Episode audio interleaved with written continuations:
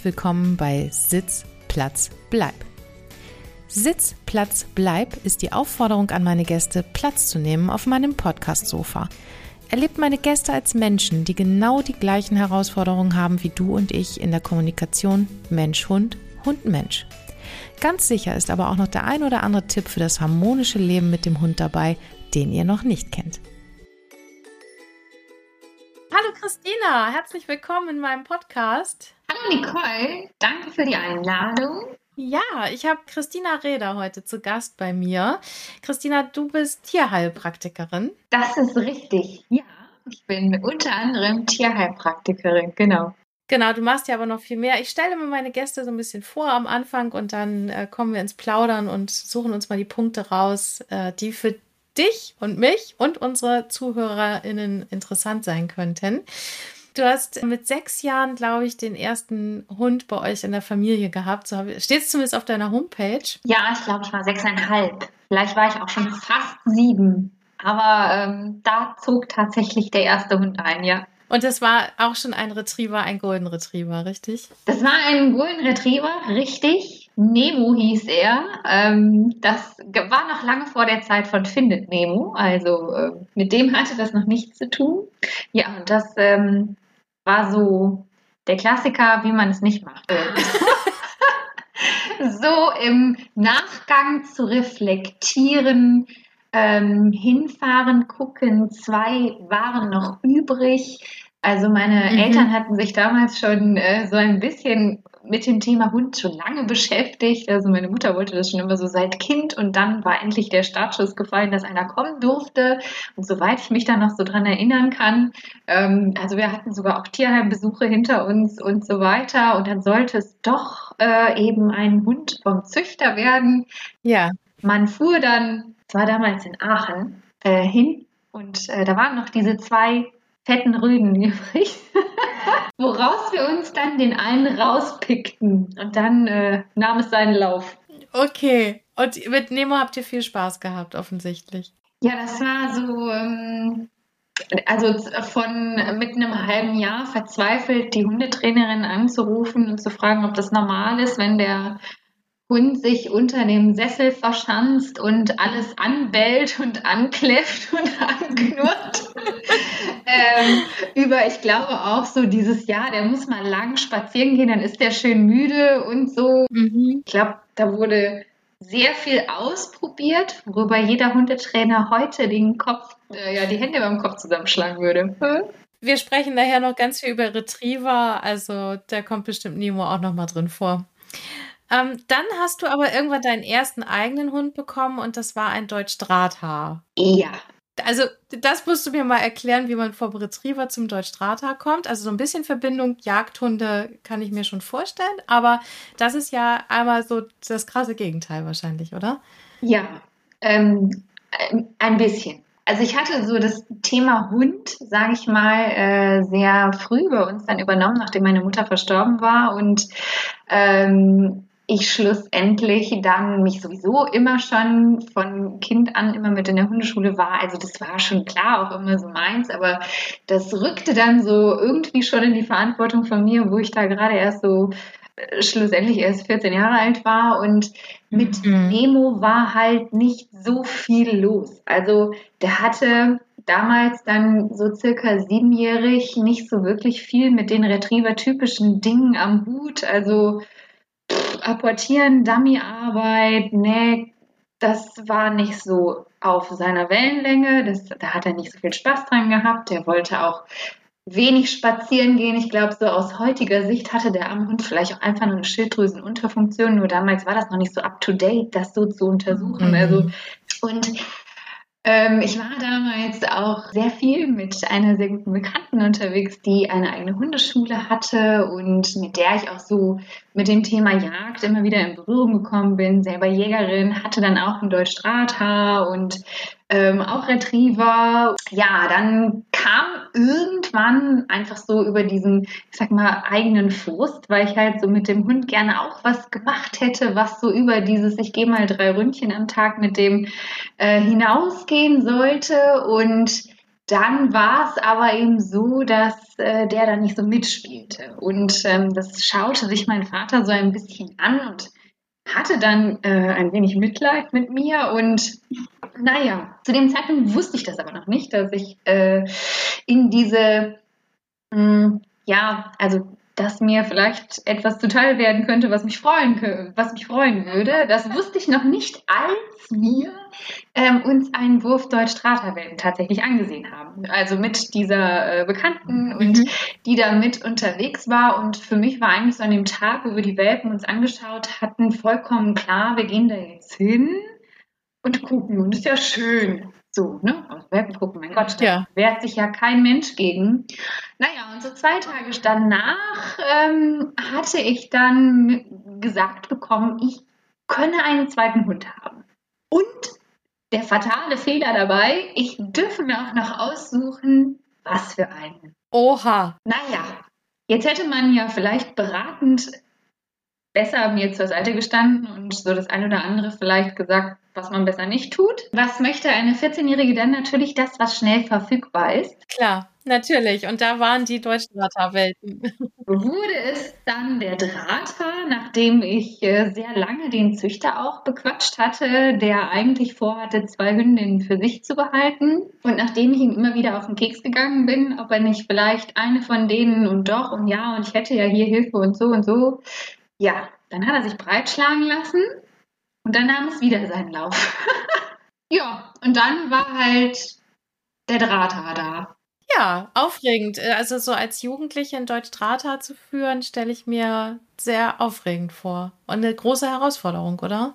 Sehr, ja. Also ich habe sehr oft geheult in Prüfungen.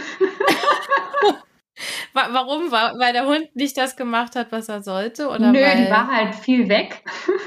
Aber nicht ja, da, okay. wo sie sein sollte. Nein, also das war wirklich, die, die war sicherlich aus heutiger Sicht auch, ähm, hätte man das ein oder andere noch anders machen können, aber die war schon ein sehr, sehr spezielles Modell. Also angefangen von äh, späterer völliger Intoleranz fremden Menschen gegenüber, äh, sowohl fremden äh, als auch fremden Hunden, jagdlich, was sie selber hätte lösen können, völlig ambitioniert, an Zusammenarbeit sehr wenig interessiert, um das so zu formulieren. Ja. Und das hat schon so viele, viele Wege mit sich gebracht und dann eben auch, ja, so, also es, es ist einem auf die Füße gefallen, dass man sich damit sehr intensiv auseinandersetzen musste. Okay, das ist ja aber als Jugendliche bestimmt richtig schwierig. Also ich war schon immer mit äh, sie äh, sehr viel unterwegs und bin da auch immer in guten Händen gewesen. Und mhm. da äh, habe da auch viel Anleitung bekommen und ich war schon äh, sehr wissbegierig, was das Thema angeht und ich glaube auch sehr durchschätzungsstark. Also Okay. Da habe ich mir schon die Informationen geholt, wie es sie nur zu holen geht, auch schon in dem Alter. Und ähm, das würde ich jetzt mal sagen, das hat mich nicht unbedingt anders hingestellt als einen anderen Hunde, ja, Anfänger oder so. Also das, das war jetzt das Alter, hat nicht so die Rolle gespielt. Okay. Okay. Du hast dann aber irgendwann die Tierheilpraktiker und Tierphysiotherapie-Ausbildung gemacht? Genau. Also für dich war ganz klar, du musst mit Hunden arbeiten. War ja offensichtlich schon fast in die Wiege gelegt, oder? Ja, also äh, das war schon fast in die Wiege gelegt, aber wie das so ist, man hat dann vielleicht auch, äh, ja, wenn man so Abitur gemacht hat, denkt man halt, ja, okay, ich kann jetzt vielleicht irgendwie nicht einfach nur also aus heutiger Sicht ne, würde ich das jetzt anders sagen, mhm. aber man kann ja jetzt nicht einfach ein Hundetrainer sein.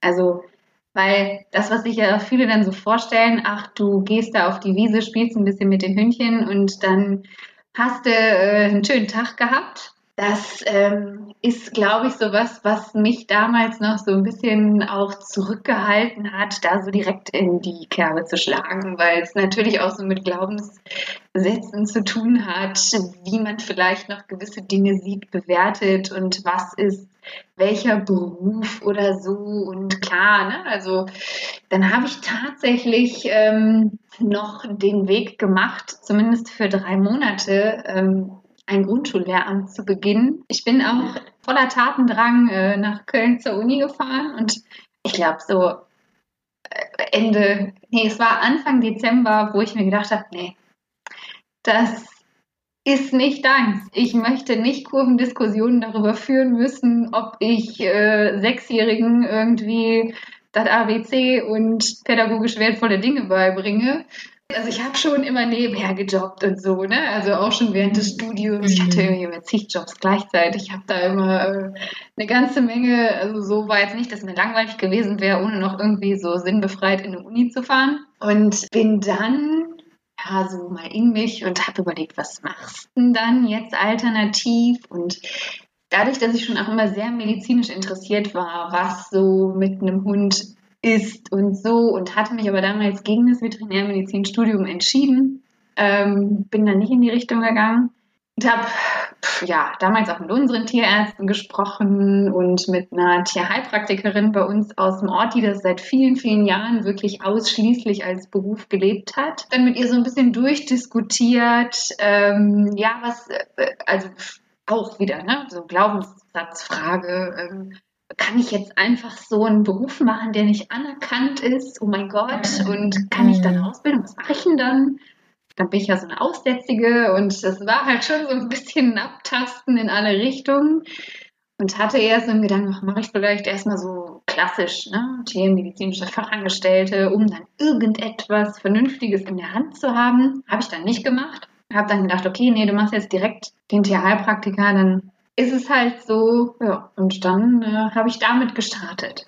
Nach der Tierheilpraktiker-Ausbildung hast du dann aber noch eine Ausbildung zur Tierphysiotherapeutin gemacht? Ist das richtig? Genau, also ich habe eigentlich so während des Tierheilpraktikerstudiums und es war schon eine relativ lange und intensive Zeit, ähm, weil ich auch da jetzt so mit dem Grundwissen nicht so ganz immer nur zufrieden mich gegeben habe, äh, da auch relativ viel mhm. Seminare und Fortbildungen parallel immer gemacht habe. Ähm, und dann aber auch nochmal so ein bisschen mehr, ich sag mal so, der Bewegungsapparat für mich irgendwie äh, etwas spannender war und für mich äh, mehr in den Fokus oder ich mich darum einfach nochmal ein bisschen mehr kümmern wollte. Und so das Thema Physiotherapie sich dann sicherlich da nochmal angeschlossen hat, ähm, das dann nochmal danach zu machen. Also ich sag mal so, die grundsätzliche wirkliche Basisausbildung war wirklich auch zum Tierheilpraktiker, wo ich auch ähm, sehr, sehr oder wo es uns sehr, sehr intensiv und sehr klar strukturiert auch mitgegeben worden ist, wirklich so dieses komplett Basis Anatomie, Physiologie, Pathologie und ähm, mhm dann war die Physiotherapie eher noch so ein bisschen, um mehr in dieses Therapeutische reinzusehen und auch die, ja, so ein bisschen noch weitere Therapiespektren zu kennen tatsächlich und auch so ein bisschen sich mehr mit dem Bewegungsapparat zu beschäftigen. Okay, jetzt bist du aber auf die Labradore irgendwann gekommen. Du bist anerkannte FCI-Züchterin, hast ja auch schon einige Würfe selber gemacht. Also ich glaube, ich kann die Faszination der Labradore verstehen. Ich habe ja auch zwei. Aber äh, erzähl doch mal, wie du zum Labrador gekommen bist und was du mit deinen Hunden selber machst. Also ich hatte ja äh, die liebe Elke, die ähm, immer auch so mich in den ganzen Jahren immer sehr lang und viel begleitet hat und in deren Hundeschule ich auch lange gearbeitet habe, die mhm. ähm, also immer auch parallel zu der ganzen Ausbildungsgeschichte war ich da immer sehr aktiv und die hatte dann irgendwann nach ihrem Drahthaar sich wieder einen Labrador zugelegt und hatte zu dem Zeitpunkt, ich kriege das gar nicht mehr so alles unbedingt zusammen, ähm, also diese Labrador-Hündin plus eben auch den Drahthaar und noch Pudelpointer und waren äh, gemischtes, äh, gemischte, gemischtes Rudel bei ihr zu Hause. Und naja, als meine Drahthaarinnen und dann so mit 10, 11 äh, an Epilepsie oder epileptische Anfälle, ich will jetzt gar nicht an Epilepsie erkranken reden, das ist ja in dem Alter äh, eher so eine Begleiterscheinung von irgendwas anderem. Und die hatte ich dann nach einer relativ langen Zeit, wo wir auch mit Medikamenten sie eingestellt hatten, irgendwann dann doch gehen lassen müssen. Und ja, ich war dann halt äh, ausgezogen mit meinem Hund und äh, wir führten so ein cooles äh, Single-Dasein irgendwie und ähm, dann war es halt, ja, auf einmal äh, der Hund nicht mehr da. Und sie hatte an dem Tag, wir, wir waren dann spazieren und so, und äh, mhm. fragte sie mich äh, zu dem damaligen Zeitpunkt, hatte eine bekannte Welpen und ja, und soll ich nicht da fragen oder so und hin und her. Und ich hatte immer, schon in den ganzen Jahren davor, mir so gedacht, wenn ich danach nochmal einen Hund kriege, dann unbedingt so eine Hazel, also Hazel hieß sie, ähm, weil das war wirklich für mich so der absolute äh, easygoing Traumhund, weil die in allen Lebenslagen wunderbar hervorragend glänzte. Also im sozialen Bereich total kompatibel mit allem, mit jedem, ein wahnsinnig feinfühliger Hund. Das war im Übrigen auch so der einzige, mit dem meine Drahtehündin auch bis ins hohe Alter gespielt hat, obwohl sie sie nicht von klein auf kannte und sie ja andere Hunde ziemlich zum äh, Abgewöhnen fand. Die nicht. Also das war wirklich so eine ziemliche Ausnahme. Und ich hatte sie auch mal zeitweilig in Pflege, als die damals äh, mehrere Wochen in Kanada waren und so. Und das hat alles easy funktioniert. Und naja, und an dem Tag, wo ich meine Hündin dann hatte gehen lassen müssen, fragte sie mich ähm, eben nach den Welpen oder ob äh, sie, ob Hazel so lange halt bei mir wohnen sollte. Zumindest bis ich dann wieder irgendwas anderes habe. Weil sie genau wusste, ja. dass wir zwei eigentlich ziemlich äh, eng miteinander waren. Und ähm, ja, so so äh, ist sie dann an dem Tag mitgegangen und fühlte sich dann auch von Stunde 1 sehr heimisch. Ja. Da ist sie nicht mehr gegangen. Und, ähm, oh, okay. Du, das heißt, du hast Hazel dann übernommen. Genau. Da war wow. sie fünf und äh, habe sie dann übernommen. Ja, und dann ging das so ein bisschen los. Also ich hatte ja vorher schon immer auch Kontakt so zu dem ganzen Apportieren und auch so ein bisschen jagdlicher Arbeit und Ausbildung und so weiter. Und habe dann aber gesagt, okay, das ist alles toll und bin dann da mal zu der Züchterin von Hazel damals hochgefahren, weil ich so dachte, oh super, die machen da irgendwie ein Seminar und ich stelle mich da mal vor. Also ja. mal abgesehen davon, dass diese äußerst nordische Kühle mir da sofort entgegenschlug und ich gedacht habe, warum bin ich denn hier bitte 600 Kilometer weit hochgefahren, um mir jetzt hier dumme Sprüche anzuhören? Also es war irgendwie... Wo war das denn genau? Soll ich das jetzt ernst sagen? Die hören das vielleicht noch mal irgendwann. Nein, aber. Ähm, war, es, war es Schleswig-Holstein oder Das war Schleswig-Holstein. Okay. Hm, das war okay, die nordische Kühle. Genau. naja, auf jeden Fall hatte ich dann an diesem Seminartag festgestellt, dass wir wohl in der Ausbildung noch nicht so das betrieben hatten, wie es so für den richtigen Dummy-Sport, Dummy, für die richtige Dummy-Arbeit schlussendlich sinnvoll gewesen wäre. Und habe dann halt gesagt, okay, die ist ja nicht dumm und mit der kann man ja auch noch einiges lernen und habe mich dann da so ein bisschen reingekniet und äh, dann auch mit ihr das wirklich nochmal versucht, soweit es eben ging, aufzurollen und loszulegen. Krass. Habe dann darüber, das machen wir jetzt vielleicht ein bisschen kürzer, meinen Ex-Partner kennengelernt. Ähm, wo wir dann eben schlussendlich auch das Thema äh, Dummy-Arbeit, also da war ich dann auf einmal mittendrin, ne? also mittendrin im vollen Geschehen, mhm. in äh, sämtlichen Prüfungen und viele Hunde und ähm, ja, wirklich auch nur noch das auszubilden und zu machen. Und habe dann auch mit Hazel noch alles möglich gemacht, um eine Zuchtzulassung eben auch zu bekommen und weil sie sich dann auch wirklich also ich hatte sie dann später, ich sag mal so auf F-Niveau trotzdem noch. Ne? Also mhm. ich hatte so bei den ersten Geschichten haben wir so gesagt, ja, okay, wenn es knallt, ist der Hund weg, ne? weil so schusshitzig, würde man so ein bisschen sagen. Und das hat wirklich ein bisschen Mühe gekostet, aber äh, es ist noch viel mit ihr möglich gewesen. Und sie war wirklich so vom Typ her, wo ich einfach gesagt habe, da könnte ich mir das schon vorstellen. Und ja, daraus ist dann auch, äh, ich sag mal so, dann ist eben auch Summer daraus geblieben, aus diesem Wurf. Äh, da sind natürlich noch andere Würfe gefallen, aber das war jetzt so, ich sag mal so, die fortlaufende Geschichte von dem, was ich so mitgebracht habe. Und ja. es ist halt für mich, also ich bin immer schon von Hunden angezogen gewesen. Ich habe auch damals, äh, Elka hatte früher auch Golden Retriever gezüchtet im äh, VDH und ich hatte immer schon irgendwie, oder eine Bekannte auch, Jack Russell Terrier gezüchtet. Also ich war immer überall schon so im Thema Zucht und voll und das ist total spannend und es macht natürlich auch unheimlich viel Spaß und so, wo es dann eben auch im eigenen Hause dann schlussendlich ähm, mit den ganzen Würfen und der Aufzucht und diesem ganzen Hintergrund so drumherum, das ist halt etwas, was mich unheimlich, was mir unheimlich viel Freude macht. Dann äh, klar auch so dieses Lernen, wer, wie, wo, wann, mit wem und dann eben die Aufzucht der Welpen und beim Labrador, was ist das? Also sehr häufig ist er ja sehr verschrien als äh, der, weiß ich nicht, total easy zu handelnde Familienhund, der so doof ist, dass er keinen in den Hintern beißt oder so. Ne? Also das ist ja so das, das grobe Bild. Genau, Martin Rütter hatte in der letzten Folge, ich habe das, ich sehe das sonst wirklich selten, aber letzten Samstag habe ich es mal gesehen, äh, da war so ein brauner Labrador auch und der war nicht so gut erzogen und äh, Martin Rütter kam immer so ins Bild geslidet und äh, der, der zieht sich von alleine. So, ja, das ist ja genau. was viele denken. Ist ja alles so einfach. Ne?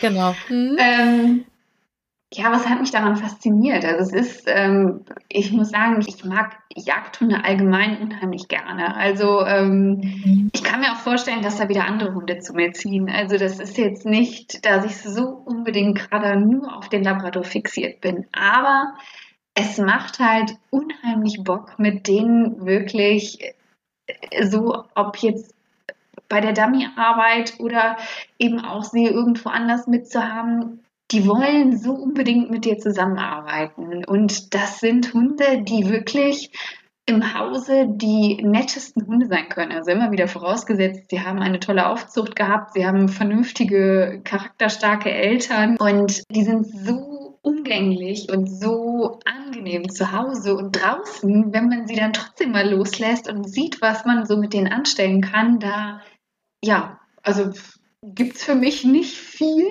also für mich und für das, was ich gerne sehe bei Hunden, echt nicht viel, was das so toppen kann. Also ich stehe halt drauf, wenn ich meinen Hund irgendwie quer durch den Acker schicken kann und der flitzt wie verrückt irgendwo hin und dann ist er trotzdem noch bei mir, wenn er auch 200 Meter weiter ist und hört mir noch zu und lässt sich noch irgendwo hinschicken und ja, arbeitet wirklich mit einem zusammen. Und das ist, glaube ich, so das, was da so ein bisschen dran kleben geblieben ist. Das ist ja auch das, was mich fasziniert tatsächlich und was ja auf Jagden auch viele andere Jäger fasziniert, wenn, wenn man dann mit dem Labrador mal eingeladen wird und tatsächlich auch mal präsentieren kann in der jagdlichen Arbeit, was so ein Labrador leisten kann. Also was du gerade sagst, ne, das ist, man schickt ihn einfach auf weite Entfernung und man gibt einen Pfiff und er dreht sich um und guckt dich an und sagt, wo soll ich hin? Äh, das finde ich halt auch mega cool, aber es soll jetzt nicht nach außen darstellen, dass der Labrador das von alleine mitbringt. Also er bringt viel mit, aber es ist halt auch krass viel Training. Du musst, äh, du stehst wahrscheinlich auch mit deinen Hunden jeden Tag draußen und übst und trainierst und bist mit denen dabei, das aufrechtzuerhalten, oder? Ja, also von alleine bringt sich das natürlich nicht hin.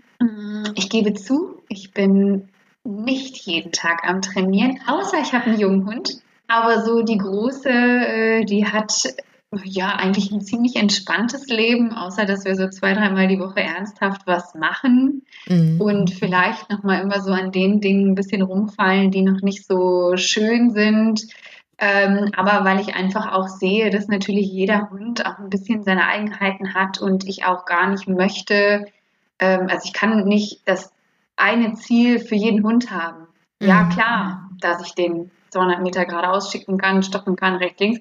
Aber halt so die Art und Weise, wie wir trainieren und so, das ist schon noch ein bisschen unterschiedlich. Und, aber es ist halt ein langer Weg. Also sich so vorzustellen, wenn ich jetzt, also es ist ja jetzt gerade wieder so, wenn dann ein Welpe einzieht und ja, ich habe so gewisse Ziele im Kopf, wo ich halt hin will und dann immer wieder so diesen Weg dahin zu finden, dass ich den auch dahin bringe. Also das ist ja eher immer so das Knifflige und äh, das, was auch so ein bisschen Spaß macht, äh, eben zu schauen, wie unterschiedlich sind sie dann doch, weil Labrador ist nicht gleich Labrador und oh ja. äh, jeder bringt seine anderen Eigenheiten schon mit, wo ich natürlich auch so ein bisschen den Weg für finden muss, wie kriege ich den dahin, wo ich hin möchte. Das ist ja auch das Spannende, was das Hundetraining ausmacht, finde ich. Also es gibt ja nicht die eine Lösung für jedes Mensch-Hund-Team. Jeder, jeder Mensch ist anders, jeder Hund ist anders und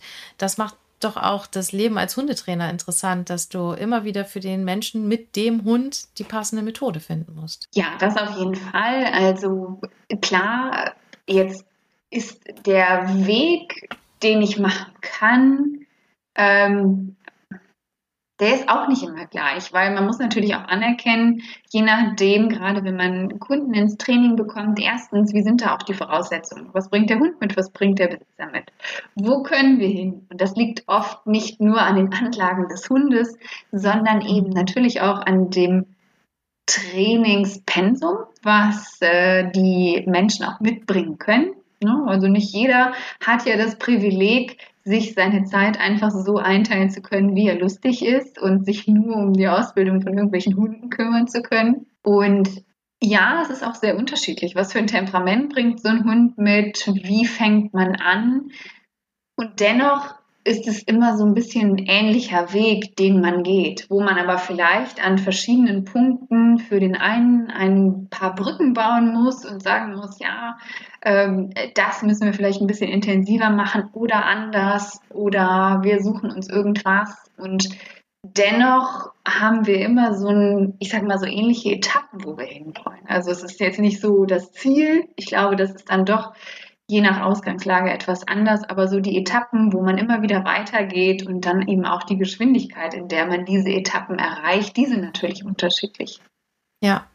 Du bist ja auch Hundetrainerin, auch zertifiziert ja. und du hast dich auf Dummy-Training spezialisiert. Magst du darüber ein bisschen was sagen, was du genau machst als Trainerin? Ich habe lange in den Bereichen wirklich Familienbegleithundeausbildung äh, gearbeitet, wo es darum ging, einen Hund, egal welcher Rasse, zu einem alltagstauglichen Begleiter zu machen. Mhm. Klar, durch diese ganze Zeit, die verschiedenen Hunde und auch die verschiedenen Ausbildungen, die man so macht, entwickelt man sich ja irgendwann weiter. Und das war ähm, lange Zeit ein sehr, sehr spannendes Geschehen, wo dann auch noch so ein bisschen Jagdhundeausbildung, vor allem aber eher im Junghundebereich mit zukam dann ist es schlussendlich aber auch durch diese ja intensive Zeit in dieser Retriever-Welt eher so dann schlussendlich darin, sage ich mal, weitergeartet, dass ich eben auch gesagt habe, es ist halt vor allem das Dummy-Training, was ich gerne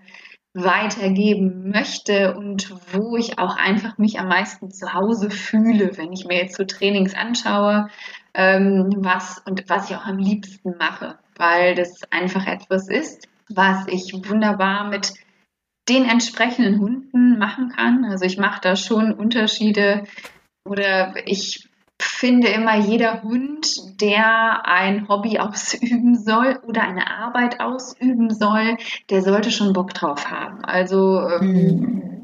ich finde jetzt nicht, dass man mit jedem Hund Dummy-Training machen kann. Also das muss ich äh, auch vielleicht direkt so ganz klar sagen es ist für mich einfach so eine Geschichte, die unheimlich zusammenschweißt und wo man unheimlich viel und kreativ und ja auch jederzeit irgendwo arbeiten kann und die vor allem natürlich für die Retriever jetzt so aus dem, zumindest für die meisten, wo sie eben herkommen, für die Arbeit nach dem Schuss, also für schlussendlich die Thematiken einweisen und alles apportieren, was halt so unterwegs zu tun ist. Das kann ich halt wunderbar mit ihnen machen und sie dadurch echt toll auslasten, womit ich sehr oft schon einen Hund sehr zufriedenstelle. Ja, und an dieser Stelle kurze Werbeeinblendung, ne, hundepraxis.com, das ist deine Homepage, da kann man dich finden. Man findet dich aber auch auf äh, Facebook und Instagram. Und äh, du bietest auch Dummy-Ferien an oder Trainingsferien, ne?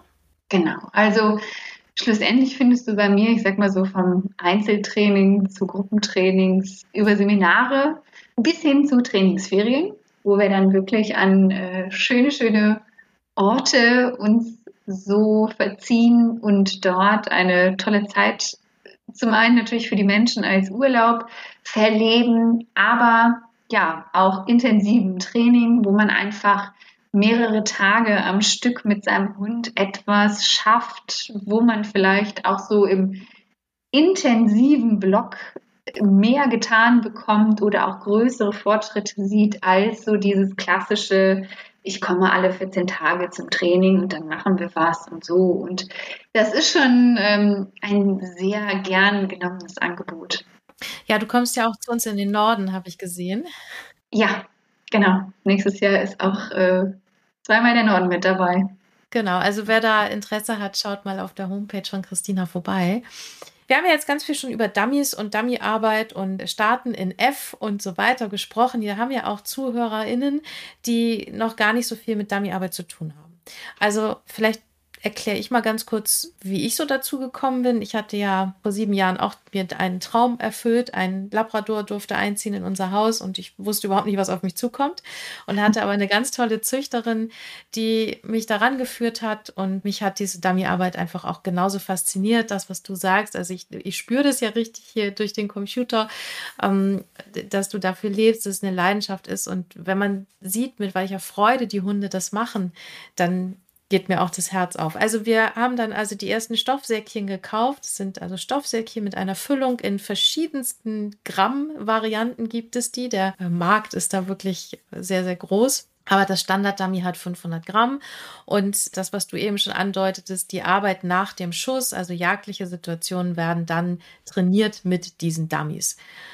Und das kann man ja theoretisch mit jedem Hund machen. Du sagtest ja auch gerade, gut, nicht jeder Hund ist dafür geeignet. Bei meinem ist es jetzt so, der ist jetzt siebeneinhalb und ähm, Dummies nimmt er ganz gern nochmal mit, aber wenn da eine echte Ente liegt, dann ist er deutlich motivierter. Also den, den strafe ich manchmal äh, mit Dummy-Training und er holt die Dummies dann auch, aber naja, die Motivation lässt irgendwie so ein bisschen nach.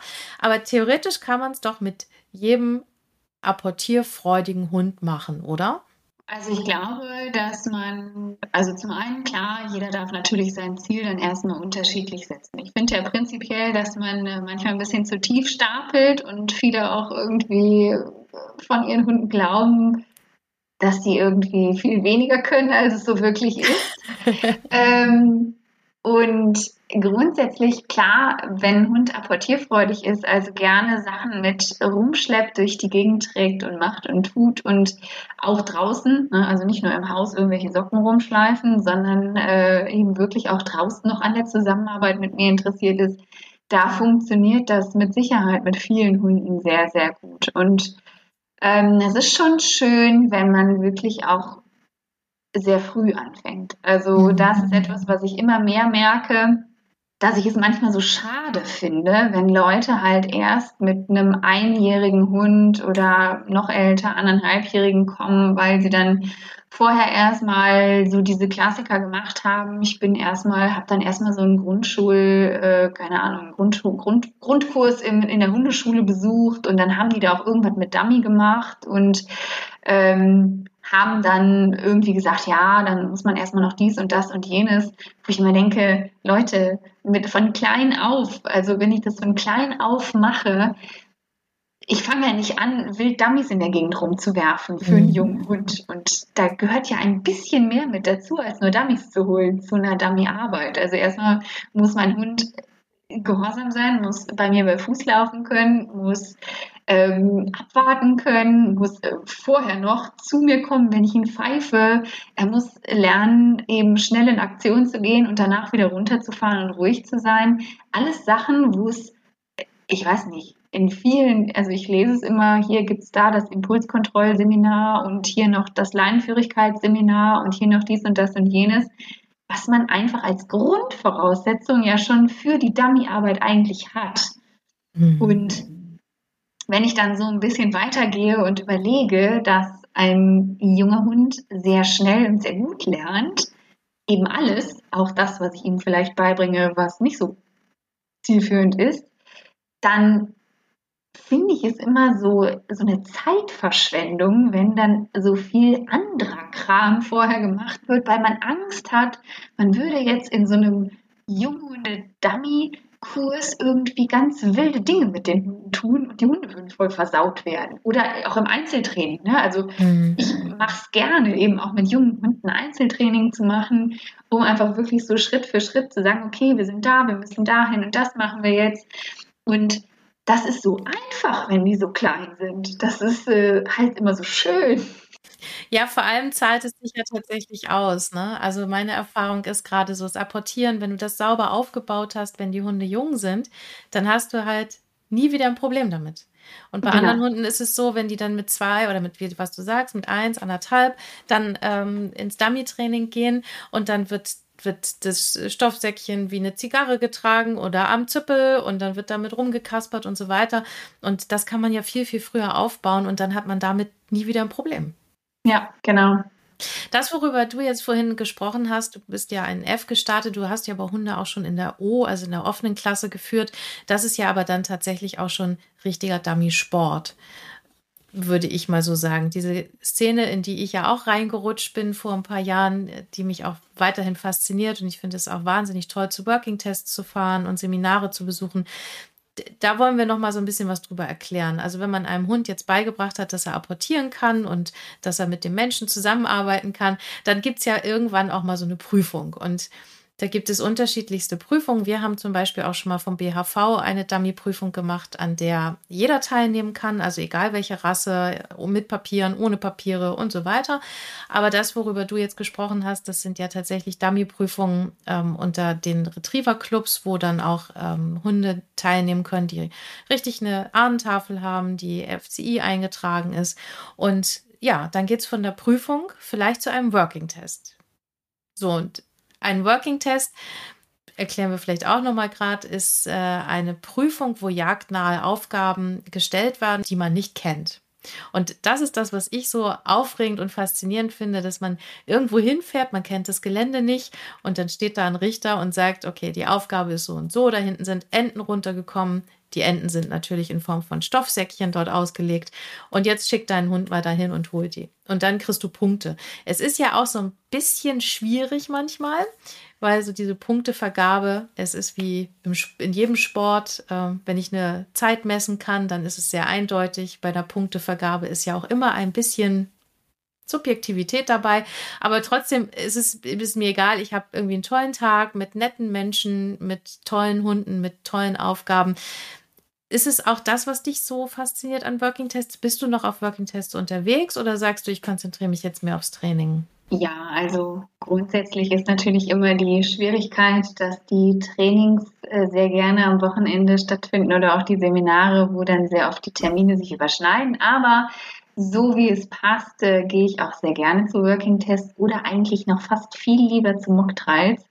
Ähm, Jetzt musst du aber kurz sagen, was ein Mock Trial ist. Jetzt haben wir das nächste Fremdwort für einen. Ja, okay. Also sagen wir erstmal so, beim Working Test äh, bleiben wir kurz dabei. Also das ist ja äh, schon auch immer spannend, weil man einfach, also bei einer Dummy-Prüfung, die ja so wirklich klar vorgegeben ist, es gibt die, die klar quasi Einsteigerprüfung Dummy A, dann die Dummy F, dann die Dummy O, die dann immer so der ähm, Einstieg sind für die Klasse oder ich qualifiziere mich halt über das Laufen auf den Working Tests, wo eben nicht vorgegeben ist, was passiert. Es ist zwar klar, ungefähr, was man grob in der Klasse erwarten können sollte. Aber ich glaube, da sind auch manchmal so die Erwartungen der Starter und der Richter äh, sehr weit auseinanderklaffend. Mhm. Ähm, zum Teil so die eine oder andere Geschichte, ähm, glaube ich, kann man da auch mal so ausklammern.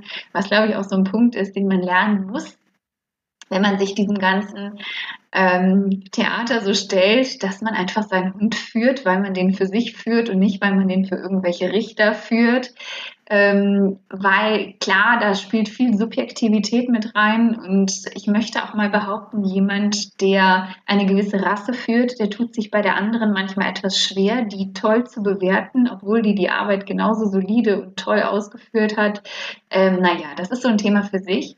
Es fängt ja schon bei der Farbe an. Ja, genau. Es fängt ja schon bei der Farbe an. Ich habe ja auch schon die falsche Farbe, weil ich gelbe Hunde habe. Das ist ja dann auch schon schwierig. Naja, egal. Ja, mit Braun ist es noch viel schlimmer. Mit Braun ist es noch schlimmer.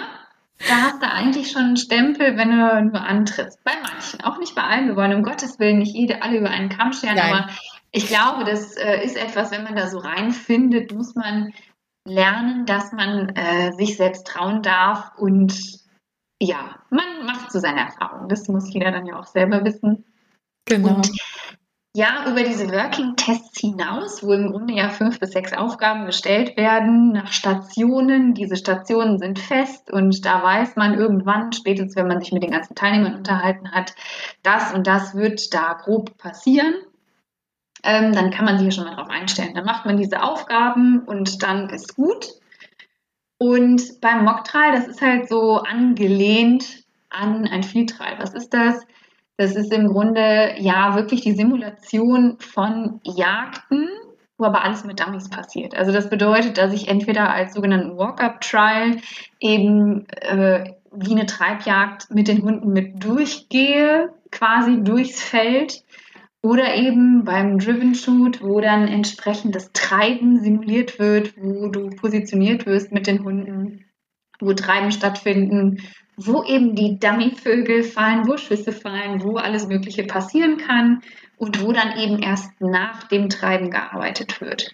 Und das passiert, um das so ganz grob zu formulieren, nach einem K.O.-System. Also du hast maximal 16 Teilnehmer, die halt in so einem äh, Starterfeld mit drin sind und dann kann halt passieren, ja, ne, also du hast so Runden, das ist auch alles reglementiert. Erste Runde, wie viele Retrievs du haben musst, um die zu überstehen und so. Und es ist halt für niemanden das gleiche Ding. Also jeder hat eine andere Aufgabe und du musst dir halt alles merken, was fällt, alles, was passiert, solltest du mitbekommen. Und der Hund muss dann eben entsprechend auch im Feld führig sein. Also dass du sie äh, ja halt auch wirklich dirigieren kannst, wenn es dann nötig wird, ähm, dass er Verleitungen widerstehen kann und so. Und das ist nochmal für mich so ein bisschen spannend, wenn du da mit den Hunden unterwegs bist, weil es ist halt dann auch ja, da braucht man sich hinterher nicht beschweren, weil, weiß ich nicht, der Dummy nicht am gleichen Fleck gelegen hat, wo es für den anderen gelegen hat und deswegen habe ich jetzt zwei Punkte weniger. Das interessiert da keinen, weil dein Dummy hat eh nicht da gelegen, wo der andere war und es ist sowieso irgendwie alles anders. Und es ist halt so ein bisschen macht Spaß. Ja, okay, aber man muss dann auch sagen, wenn, wenn der Hund das Dummy nicht findet, dann ist man auch ausgeschieden. Ja, also es gibt so ein paar Kriterien, die dafür unbedingt wichtig sind. Also dass der Hund steady am Fuß ist, also nicht auf einmal weg. Das ist immer blöd, weil dann bist du auch raus sofort. Kann dir halt passieren, dass du auch überhaupt keinen Retrieve äh, machst. Ich, hab, ich hatte mal eins in Holland und ja, ne, das ist einfach so bei jungen Hunden, wenn man dann in dieser Novice-Klasse startet, die ja im Grunde so die Einsteigerklasse, denn es gibt zwei Varianten, also Novice und Open. Äh, wenn du da so einsteigst und hatte in Holland eins, da ist auch eine Dame, dann so die erste, man geht so los und sie war mit als erste dran in der Gruppe, ja, und dann war der Hund halt so nach ein paar Schritten so halt eingesprungen, war halt weg. Dann bist du halt raus. Dann ist einer weniger im Feld, ne? Also es läuft halt wirklich mhm. gegeneinander oder ja, wenn dein Hund nicht findet und der danach aber dran kommt und der dann auf das Gleiche geschickt wird, ja, dann hast du halt Pech, dann darfst du dem gratulieren und dann tja, der Rest des Tages nur noch mitlaufen. Und das funktioniert dann halt bis am Ende noch die, ich sag mal, tagesbesten Hunde drinbleiben, so wie sie ihre Leistungen zeigen konnten. Und ja, das ist so ein bisschen Spannung. Ja, und perfektes Fußgehen muss man zeigen können, ne? Ja, da sollte der Hund verstanden haben, was am Bein bleiben heißt. Genau. Mhm. Christina, ich habe äh, eine Kategorie, eine persönliche Kategorie, zehn Entweder-Oder-Fragen. Zehn entweder oder? Genau, zehn entweder oder. Es geht los okay. mit City oder Bauernhof. Bauernhof. Definitiv, ne? Ja. Definitiv. Kaffee oder Tee? Kaffee. Bachelor oder The Voice of Germany? Kann man auch nichts wählen. Kannst du auch. Nein, aber dann The Voice. Sorry, also ich habe gar keinen Fernsehen, muss ich mich outen. Oh, cool. Ja, also wenn, dann The Voice. Okay, also wenn man Hunde hat und wenn man viel mit Hunden trainiert, dann braucht man auch keinen Fernseher. Also ich nee. sitze da auch sel super selten vor tatsächlich. Agility oder Dog Dance? Agility. Dusche oder Badewanne? Dusche. Camping oder Wellnesshotel? Puh, schwierig. da bin ich eher echt Wellness-Hotel. Kann ich gut verstehen. Wobei, ich unterscheide es aber mit den Hunden, gehe ich gerne campen und alleine gehe ich ins Wellness-Hotel. Wellness-Hotel mit Hunden geht auch. Man muss nur wissen, wo. Ah, okay. Da musst du mir nachher nochmal Tipps geben. Ja. Mensch, ärger dich nicht oder Monopoly? Monopoly. Barf oder Trockenfutter? Trockenfutter. Sushi oder Pommes? Pommes. Sehr gut. Und Chips oder Schokolade? Du hast aber auch schwierige Entweder-Oder-Fragen. Ja, bin ich ich immer weiß. Schokolade. ich habe auch schon einige Gäste gehabt, die mit mir lange darüber diskutieren wollten, dass es, man sich entscheiden muss für eine Sache. Nein, die Schokolade nehmen wir dann. Was ist deine lustigste Hundebegegnung? An was erinnerst du dich da? An meine lustigste Hundebegegnung? Mhm. Mit einem anderen Hund oder was ich so mit meinem Hund erlebt habe? Völlig egal. Irgendwas, was dir in Oh. den Kopf kommt, wenn du an eine lustige Hundebegegnung denkst. Also die Story, die finde ich eigentlich schon ganz witzig. Also es gab so diese Zeit mit meiner Drahterhündin, die kannte jedes Loch im Gartenzaun.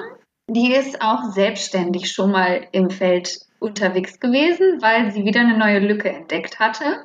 Und es war von unserem Haus nicht weit äh, ins Feld, wo sie sich dann ja gut auskannte. Und in dieser Zeit gab es noch nicht so, dass man Handys mit in der Schule hatte. Und meine Oma war bei uns zu Hause und äh, hatte, ja, keine Ahnung, Aufsicht, wie soll man das auch nennen, mit unserer Reinigungskraft damals. Ja. Und ich saß so in der, ich glaube, es war die neunte Klasse im Matheunterricht, beziehungsweise dachte ich, ich hätte gleich Matheunterricht und mein Lehrer kam rein und äh, sagte zu mir, du müsstest mal, ähm, im Sekretariat hat deine Oma angerufen, dein Hund ist weg. Und springt, äh, weiß ich nicht, irgendwie so über die Landstraße von Maisfeld zu Maisfeld. Und vielleicht würdest du jetzt mal besser nach Hause fahren. Ja, das war, glaube ich, so mit einer der peinlichsten Situationen, die ich so irgendwie so gebracht hatte. Ich bin dann halt nach Hause gefahren und äh, schön dann noch mit dem Bus, noch so vier Kilometer nach Hause. Als ich zu Hause ankam, war der Hund dann zwar wieder da, meine Oma auch völlig aufgelöst. Oh, Sünde, die arme Oma. Ja, also von solchen Stories könnte ich viel erzählen. Okay. Worüber kannst du dich beim Spazierengehen so richtig ärgern? Kannst du dich überhaupt so richtig ärgern? Nee, Nee, ne? also nee. Ich habe mittlerweile oft mehr Mitleid. Wirklich ärgern kann ich mich eigentlich gar nicht mehr. Nee. Das sind ja dann auch immer schöne Stories, die man erlebt, womit man dann Social Media auch ein bisschen füllen kann für ein bisschen Witz und Charme an der Seite, so irgendwie. Ne? Ist ja, Ja. auch immer ganz nett.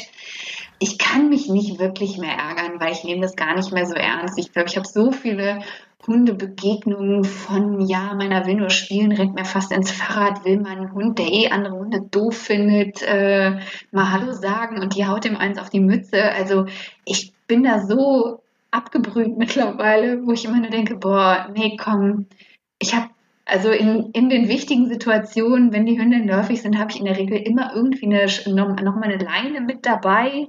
Das ist wirklich was, was mich wirklich ärgert. Doch, stimmt nicht, weil ich wirklich schon zweimal Hunde eingesammelt habe, die mir auch mit hinterherlaufen würden, bis auf die Straße und bis nach Hause, weil irgendwer irgendwo nicht wusste, wo der Hund war. Und das sind die einzigen Situationen, wo ich echt immer denke, mein Gott, mach doch mal.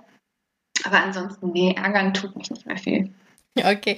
Das heißt, wenn du eine läufige Hündin hast, hast du immer eine Leine, also du setzt deine Hündin ab und nimmst die andere Leine, um den anderen Hund zu sichern, oder? Ja, genau. Sichern oder zur Not auch mitnehmen. Das heilt meistens am, am besten, wenn die überhaupt nicht mehr wissen, wo der Hund ist. Und entweder bringt man sie zu denen oder weiß ich nicht was, weil das kann man ja auch zigmal sagen, bitte anleihen, dann machen die das nicht. Und wenn die mal richtig Brass hatten damit, dann machen sie es. Ja, da hast du recht. Ist- Dafür sind die Leinen ja da, dass man dann die Rüden auch sichern kann, wenn es Genau. läufige Hündin gibt. Unter ne? Umständen. Ne? Also Ja. meine Hündin rennt ja auch nicht einfach da querfeldein irgendwo, um irgendwen aufzureißen. Also das weiß ich dann schon zu verhindern. Äh, ja, aber Genau. das ist wirklich was, wo ich dann manchmal noch so. Ich ärgere mich vor allem, wenn ich joggen bin morgens. Also da bin ich immer so schnell dann auch auf, auf Temperatur, wenn dann irgendwie sowas ist. Aber sonst eigentlich äh, nicht mehr. Okay.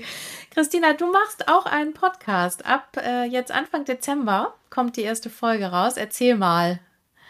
Genau, also ab dem 1. Dezember starte ich mit dem Hundepraxis-Podcast.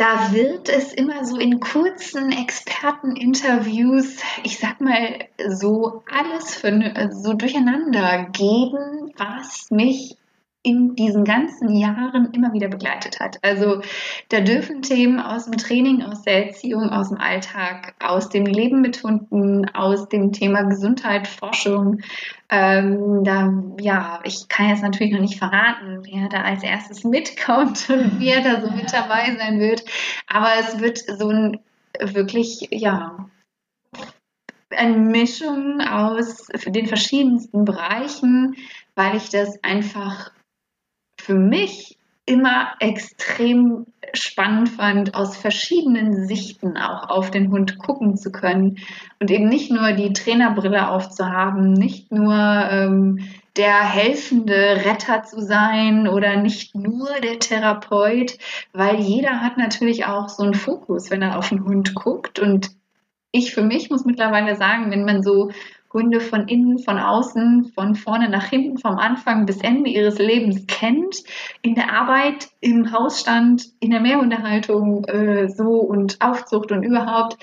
Man ist halt echt tiefenentspannt in vielen Situationen. So, ne? Sich da keine Gedanken mehr drüber machen muss. Das kann man sich erklären. Dann weiß man, wo man vielleicht hingehen muss, wenn mal irgendwas unklar ist und dann ist gut. Ja, ja, sehr cool. Also den gibt es wahrscheinlich auch überall, wo es Podcasts gibt, dann genau. am Anfang Dezember zu hören. Ah, super. Werden wir uns alle anhören. Christina, wie sieht dein perfekter Tag mit deinen Hunden aus? Den gibt es ja so irgendwie gar nicht.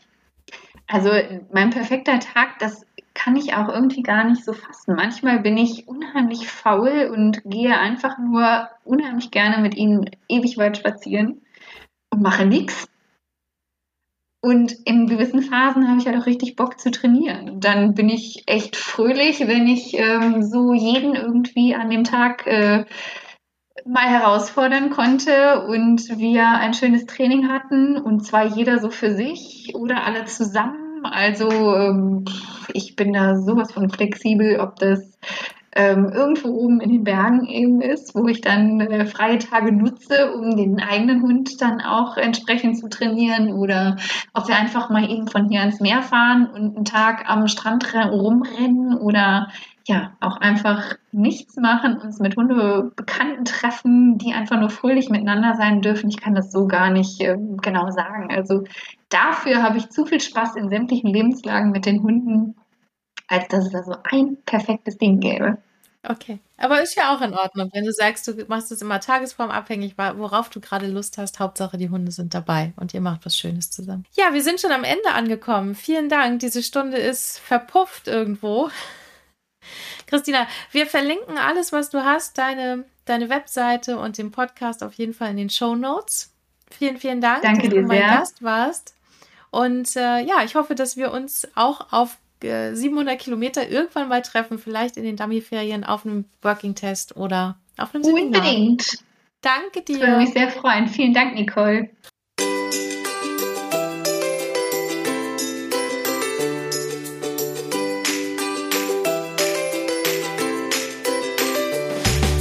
Sitz Platz Bleib ist ein Podcast des Deutschen Hundekongresses. Ihr findet uns auf www.deutscher-hundekongress.de oder auf Instagram und Facebook. Ich bin Nicole und freue mich jetzt schon auf meinen nächsten Podcast-Gast und natürlich auf euch. Schaltet wieder ein, wenn es heißt Sitz, Platz, Bleib.